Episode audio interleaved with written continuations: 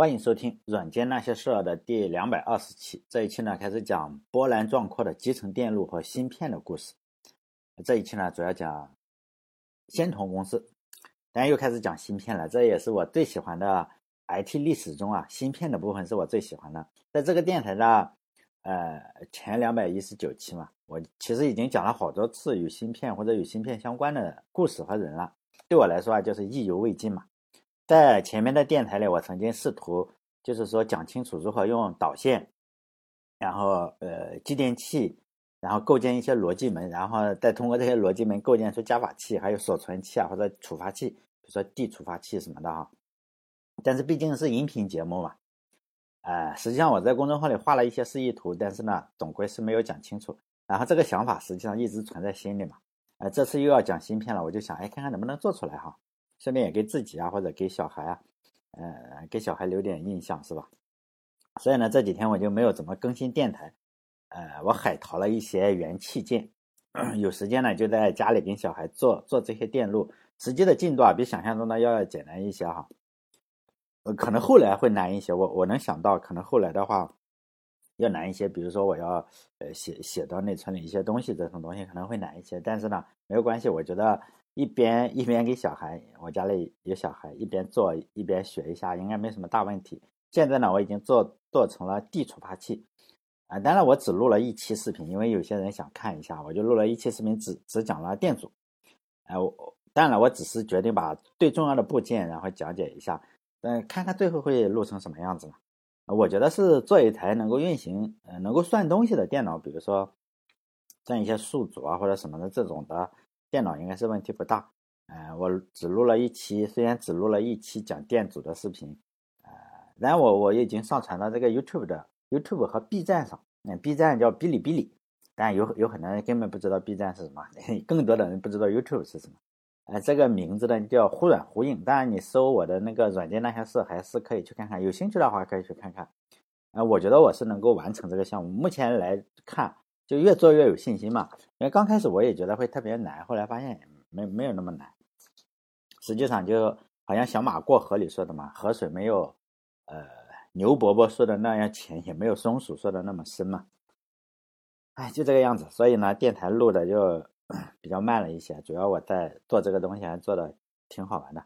这一期呢，就是呃讲芯片和集成电路的故事，也正好是同步了啊。其实也是我。我一直想的，因为我以前在那个 Minecraft 里，呃，我已经做过了，我已经做过计算机这种东西了，只是把 Minecraft 的红石电路，然后放在了这个呃面包板上，这个电路实际上相当于做一次移植。当然了，现实中要比 Minecraft 是要难一些，但是没有说难到天上去，因为嗯，现实中啊，比如说我需要五伏的话，哎，红石电路里你你不管你学几伏。在现实中，实际上，呃，五伏，呃，需要五伏的话，很可能就不是五伏嘛，就五点几伏。我试了很多的电源，啊，五点几伏就是这个样子。现实中跟这个游戏中嘛，还是有点点区别吧。但这一期的话，呃，这一期的故事就是讲集成电路的故事，实际上是接到了前几期讲 DC 的故事，差不多哈。芯片与集成电路的话，最初啊，发展也是美国军方推动的，就美国二战以后嘛。他赢的有点不知所措了，有点飘了，是吧？经济繁荣，世界上有很多发达的国家都把自己的黄金啊，然后就放在美国，放在美国的纽约，然后让美国存着。因此呢，世界上绝大部分的黄金实际上都是在美国的，即使它呃理论上不属于美国，但是你放在那里是吧？绝大部分的黄金都在美国，而世界其他的地方，呃，这就相当于不是不是很太平。比如说二战结束以后啊，像苏联跟匈牙利还在打架，是吧？然后冷战呀也就要开始了，因此不不管是那种情况的话，不管是美国民众啊还是美国政府，当时确实是有点飘的，因为当时都觉得哎风景这边独好是吧？就有点歌舞升平，一个小插曲就出现了，直接让美国从自信变得不那么自信了。就是在一九五七年十月四日的时候，一个美国的无线电爱好者他就接收到了一个信号，这个信号啊他也不知道是怎么搞的，是吧？不知道如何是发到美国的。后来他们就证实了这样一个信息：苏联啊发射了一颗叫卫星的东西，这个卫星啊就以两万八千公里每小时的速度，然后绕着地球旋转，也就是说每秒钟运行八公里嘛。一边转呢，还一边以二十到四十百万赫兹的这个频率啊，然后向地球上发送这个消息。它好像发送了一个多月。然后美国的媒体我们都知道啊，哎，也许有人不知道，美国的媒体很少夸美国政府。就这件事情，当然也不会呃夸美国政府，美国媒体就骂美国政府，实际上是最狠的。尤其是苏联的卫星上天以后，美国的媒体就给予了，就是说非常详细的报道。有一些啊，像叫什么《华盛顿邮报》还是什么，就还专门列出来了哪哪个时间段你在美国哪个地方可以收听这个呃苏联的这个这个卫星的信号，就这个样子列出来，就是说呃。叫什么收接收信号指南嘛？这让美国政府就脸上就没有面子嘛？你看看我我没有发，你天天搞这个哈，冷战也要开始了。就在发现这个卫星以后一个月之内，然后苏联又给了美国一记重拳，然后苏联发射了第二颗卫星。这次上去的不仅仅是卫星了，还有一个小乘客，一一只小狗，它叫莱卡。这下媒体肯定就更来劲了嘛，就把美国政府肯定是骂了个狗血喷头。你平时的时候还想骂你，现在。这个样子更骂你骂了个狗血喷头，那美国政府马上就做出了反应，说我们这个东西啊是可以发射的，是吧？发射肯定是没有问题，不就是上天上然后发射一颗导弹嘛？然后你们想看的话就射给你们看。因此，在两个月之后的1957年的十二月初，美国也就开始发射第一颗卫星，只不过它没有从发射架上起飞，或者只起飞了两秒钟 爆炸了，然后。当时的媒体已经这个这个有电视啊，有那个图片了，就已经有这个报纸，然后你就看到了这个报报纸上肯定不给你留情面，然后就随着这个报纸传播了很远，就知道你美国不行了，然后美国已经不行了，的论调就开始广为流传。实际上美国不行了这种话题啊，美国几年就来几次，苏联搞的美国不行，然后后来日本搞的美国不行。这个美国的媒体比较搞笑，天天就黑自己，就是说美国不行了。当时也是这样，美国不行了的话题，然后就这个样子。虽然美国看起来是一直还是比较行的，但是美国媒体总是唱衰美国嘛。这个事情已经是传统保留节目了，见怪不怪。就在这种压力之下，美国军方就开始找这科学家来问问如何让这个，你得让卫星上天嘛，你要争相发射上天，而不是说我一发射在。爆一次可以是吧？第二次千万不能再爆了，就不要爆炸。经过广泛的讨论，他们发现，哎，只要是，呃，就是说你这个卫星啊，跟这个火箭的零件要够小够轻，这个事情就不难做。因为他们也找到了苏联发射的卫星重两百多磅，但是美国当时是没有那种非常非常威力巨大的分级推进火箭。美国有的是导弹是吧？现在有洲际导弹，就说呢，洲际导弹如果能发到天上去的话。美国只能够呃发射二十二磅的卫星，就是二十二磅的卫星啊，还要达到呃比它重十倍左右的这个苏联卫星的相同的功能，就这个样子。如何怎么做？问题呢就成了如何把卫星啊质量你要减到最小。这个时候，虽然美国已经有了晶体管，但是呢，晶体管当年你虽然有了，还是要用导线一个一个连起来。像我现在想做的啊，我录视频要做的就是用导线把晶体管连起来。嗯，就这个样子。然后做出门之后啊，可能会用一些现成的，比如说七四的逻辑管那种晶片。但是晶体管还是你连起来，说实在的很多的。比如说你要做一个加法器的话，你用呃用这个继电器的话，实际上是非常多，大概需要一百五十四个左右。你实际上连起来，你现在一一一一长串的，一长串这个这个东西还是比较痛苦的。如果我没算错的话，是一百五十四个哈。如果算错了的话，就。到时候我还没有做加法器，所以我只是我我买零件的时候算了一下，大概每个 每个设备需要用多少芯片，多少东西，然后一起海淘过来。为什么不买国内的？因为国内的质量比较差。我我知道，尤其是面包板，你这个插进去之后啊，要么太紧，要么太松。你拿个螺丝刀一撬，哎，针脚断一个。哎，这个事情我碰到过很多次了，所以就 信不太过国内产生产的这种两块五一个的。或者三块五一个的面包板，但国外的话真的是，呃，这个这个松紧是特别好的。比如说呃什么哈，但它确实要贵，贵大概十几倍、二十倍这个样，大概是八十块到九十块一个，可能贵。如果你五块的话哈，大概贵二十倍左右嘛，接接近买回来加人情的话，你大概需要费他的费一百来块一个吧。如果有人想，如果有人知道，哎，你哪种面包板非常好的话，可以推荐给我，加我微信，告诉我，我特别需要的是又便宜又好的面包板，因为我买一百块一个的话，你买五十个就就五千块，特别特别贵。呃，说这个导线是吧？当年的话，它也是这样，晶体管需要一个一个用导线连起来，这样接起来又很重，达不到说二十二磅这个要求。呃，接下来呢，这一期的内容啊，又开始跟肖克力那个内容有一定重叠，这也是没有办法的事情。听我电台的人都知道，我反复强调过，就是说 IT 历史啊是最容易搞清楚的，每个人都可以做的像我这个电台这个样子。首先呢，时间非常短；其次呢，就那几十个人，你搞来搞去，你会发现绕不开。他们都是从一个公司跳到另一个公司，像他从肖克利这里跳到了仙童，然后又从仙童跳到了英特尔或者 AMD，或者说就这个样，都是这群人。他们就是从一个公司跳另一个公司，然后搞一些东西出来，然后再跳槽或者自己开公司，跳来跳去的，就那几十个人最厉害，都是他们搞的。在二十世纪末的时候，《洛杉矶时报》嘛说我要选出五十名二十世纪最有这个经济界啊或者科技界最有影响力的人物，第一名是谁？三个人。分别是威廉·肖克利，他发明的是晶体管；还有两位呢，是诺伊斯和基尔比。呃，他俩发明的是什么？集成电路，当然也也可以，也可以叫芯片，实际上是有点区别，是吧？集成电路是集成电路，芯片是集成电路中的一种。不过呢，呃，知道怎么回事就行了。他们三个人虽然谈不上是朋友，尤其是肖克利跟这个诺伊斯啊，以前是领导跟员工的关系，但关系呢后来逃跑了嘛，他骂他是叛徒。实际上关系并不是很好，但这三个人，呃，并列当第一，确实问题也不大，是吧？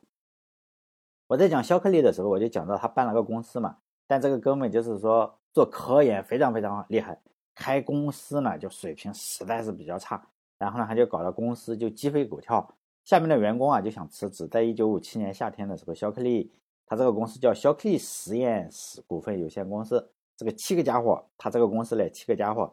哎，肖克利啊，特别喜欢他那个女秘书，我在那个电台里讲过了，好吧？然后给人测谎，整的公司反正鸡飞狗跳的。他在下面就一九五七年夏天的时候，就七个家伙实在是受不了了，他们就打算辞职，然后到旧金山一家酒店里会见了两个投资者。这两个投资者的名字叫阿瑟洛克，还有是阿尔弗雷德科伊尔。我有有人听我电台的时候想。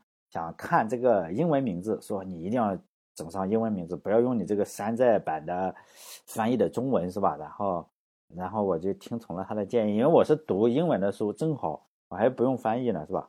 然后我我这个括号里面就是英文的名字。这两个投资者啊，一会儿再说。我们先先说这七个哥们儿，包括这两个投资者，这七个哥们儿又有中文名又有英文名，中文名是我翻译的哈，英文名是他爹妈起的。这七个哥们儿都是在 IT 历史上都是留下姓名的人哈，他们分别是格登·摩尔、叫希尔顿·罗伯茨、尤金·克莱纳、格林尼许，还有布兰克·拉斯特，还有叫赫尔金。这七个人呢，这些人他们都是从呃肖克利公司出来找工作啊，呃，还有一，大如果大家知道的话，有一个名词叫八叛徒，这。几个兄弟啊，就是八叛徒之七，还有一个没有来，他的也是最重要的一个，他的名字叫鲍勃诺伊斯，他当然创建了英特尔，是吧？在讲这个鲍勃诺伊斯之前，我们再讲一下这两个投资者，这两个投资者也比较厉害。当然，这两个投资者也不是说平白无故的呀，然后就找到了你说，我给你一笔钱，你去这个开公司，不可能的。就这七个兄弟之中啊，有一个叫做。尤金·克莱纳的这个家伙，他爸爸是做什么？就做投资的，做证券投资啊，或者做什么？你自己亲爹的话，他就说他想办公司，看看能不能让他爹给整点钱过来。让他爹搞不懂，搞不懂这个东西。但是他爹毕竟是亲儿子，是吧？肯定是尽量帮忙。然后他爹就给他，呃，抽空啊，就介绍同事嘛。反正他是做这个投资的，就给他介绍了一大群这个投资者。可惜呢。跟他爹一样，很多人没有不知道晶体管这个东西是什么东西，也就不来投嘛，没人懂。其中呢，就有这个呃阿瑟洛克，呃阿瑟洛克啊，阿瑟洛克这个投资者是有点兴趣，然后他就来到加州。其实这些故事啊，大部分都是这个家伙写的，就是阿瑟洛克他写了本书是吧？他来了之后，他也没有钱，他当时是比较没有钱，后来呢非常富了。他只是负责，他是做经纪人的嘛，就是投资的投资者，他只负责说他能投这些东西，可以帮他那些有钱的主顾找到这些合适的技术投，然后自己分一点是吧？但他自己是没有多少钱的。但后来他成了传奇人物，还上了《时代》杂志，上了两三次，很厉害。这家伙见了这群技术天才以后，就觉得这事可以做，然后他就找了三十多家公司，还有三十多个个人，然后问他能不能投啊？这这几个家伙确实厉害。肖克利公司旗下的人均是吧？人均一个博士，有的还两个博士，反正没有一个人愿意投资。然后他又找到了这个一个叫谢尔曼。费尔柴尔德这个人非常厉害啊，谢尔曼·费尔柴尔德这个家伙，这个家伙有钱。他为什么有钱呢？因为他爸爸有钱。他爸爸是谁呢？是 IBM 的，就是 IBM 我也讲过哈，他的创始人是什么？老沃森，汤姆·沃森。然后呢，他爸爸是和 IBM 创始人是二号股东，就是说他爸爸 跟是 IBM 的创始人之一，共同创建了 IBM 公司。但是呢，他为什么是最大股东呢？就是汤姆沃森呢，呃，沃森这个家族啊，他生了好几个孩子，但这个谢尔曼呢，他爸爸妈妈就是计划生育做得好，就只生了一个。因此呢，汤姆沃呃沃森家族的话，你小孩一分，你生了五个孩子，你一分肯定不如这个大了。人他就是独生子，因此呢，他自己全部继承了。所以呢，长期以来他都他是 IBM 的第一大股东。像沃森家族可能加起来比他多，但是每个人都不如他多，为什么呢？因为他是吧，比较比较厉害是吧？独生子，当然他也不是那种花花公子，而是有技术的人。他发明了一种相机啊，可以拍月亮。很多年之后，中国也有一个公司发明了一种，呃，手机可以拍月亮。当然，他是真的拍月亮。它区别就是他的相机啊被 NASA 买去了，就美国宇航局买去了，然后装在了阿波罗上，就所有阿波罗上都有他的相机。对月球表面进行拍摄，我们看到的最早的那坑坑洼洼的这个相机，这个月球的表面就是这个人发发明的，就是谢尔曼·费尔柴尔德。我们看到的说拍出来了七万多张还是多少，非常厉害了，这个这个相机是吧？然后传回地球，就这个家伙发明的这个相机，所以呢很有钱是吧？然后这个谢尔曼·费尔柴尔德同学就拿出来一百五十万美元。可能现在来说也，当然对我们来说都是一大笔钱，但在当年这真的是一笔巨款，大概相当于可能得一千五百万这个样子。然后他就，也就是这笔钱呢，建立了日后闻名世界的仙童半导体公司。还有一个小问题是，为什么那天去了七个而不是八个？按照这个投资人阿斯洛克的说法是，来了之后啊，他就 来了七个人是吧？其中。谁去演讲呢？就是这个尤金·克莱纳，他爹，他爹联系的嘛，肯定他去演讲，呃，有父亲这层关系。但是讲的这个阿斯洛克听不懂，就听不懂你你讲的什么东西，就觉得确实比较厉害。反正你们这群人都是博士是吧？什么都是名牌大学博士，应该是比较有前途。但是呢，这这个克莱纳讲的可能就是说，哎呀，一下子给讲神了。他是做投资的，哪哪能听得懂？像我们都听不懂。听不懂，然后他就问了一句：“哎呀，别讲那么多了，就问你们七个人谁是老大？”然后这七个人就回答说：“哎呦，我我们都不是老大，我们大哥没来，嗯，没来，他是公司总经理。呃，他为什么没有来呢？他觉得背叛自己的老板这件事情不太光彩。不过呢，你放心，明天啊，你如果还想听的话，我们就把他拉来，是吧？骗过来，或者是怎么搞过来都行，你给你讲讲。然后他们大哥就是这个鲍勃诺伊斯。”也有这个英文名字哈，大家可以去搜。但日后获得了诺贝尔奖，这个他出出生在爱荷爱荷华州，美国的。他的爸爸是一个传教士，他儿子啊，从小最有厉害的就是演讲，也非常有感染力，就是说，呃，擅长给外行人讲清楚这个半导体是什么，为什么半导体拥有光明的未来。他毕业之后啊，就去费城的叫飞鸽电子公司工作了三年，就做什么做晶体管。非常厉害是吧？后来他又加盟了肖克利的公司，凭借出色的能力啊，很快就升成了总经理。你想想，这个肖克利这种人，他都能处理得了。肖克利是什么？就心眼非常小，然后不肯放权，除了自己的女秘书信任，其他人都认为是叛徒，他还是能够做成了总经理。也就是这这个人肯定是有几把刷子的。这个诺伊斯是吧？比较厉害，然后他就成了总经理。二号人物，也就是这些博士们所说的大哥。这七个人回去以后啊，就去劝这个波布诺伊斯。其中呢，这个罗伯茨有有一辆车，有一辆面包车，就说：“你这个，我我一定要说服你，是吧？”说了一晚上，说我这个明天也不走了，今天也不走了，就住你这了。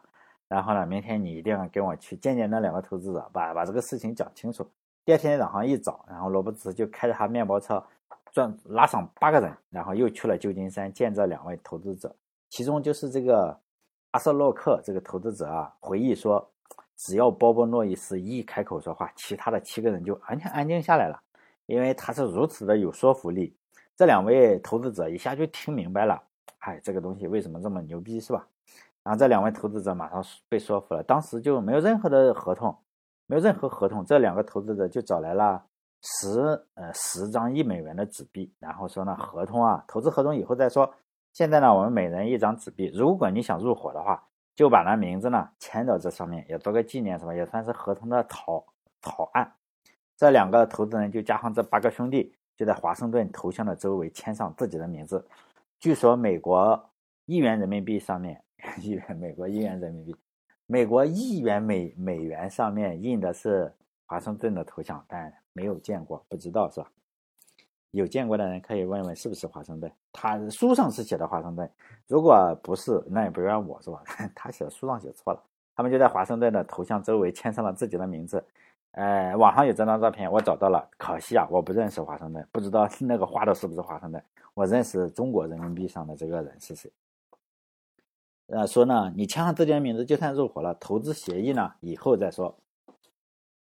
这就是仙童半导体呃公司创建的这个历史。说后来呢，当人们谈起硅谷的话，总会以惠普或者以仙童的诞生啊作为硅谷的标志。也有人说啊，哎呀，这个惠普是硬件，然后仙童是软件。实际上，仙仙童也也有点硬件，是吧？只是这么个说法。但仙童半导体也就后来成了硅谷所有几乎所有公司的父亲。从仙童走出的人，创建了几百家公司。有人统计过。上市公司九十二家，然后呢，他们这几个人创建的公司大概二点一万亿还是多少，特别厉害是吧？具体我不知道是不是真的，但有一个事情是真的，就是说在一九六九年的在哪里举办了叫呃森尼维尔举办了一次半导体这个工程师大会上，就是说当时请去了多少人？四百名，然后四百名啊去这个参加这个半导体大会，然后呢，大家一看，我操，都是同事。